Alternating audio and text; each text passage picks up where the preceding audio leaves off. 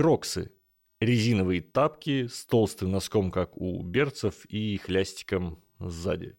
Слово, подобно памперсам и ксероксу, быстро стало нарицательным, при том, что, по сути, это название фирмы, выпускающей такие тапки.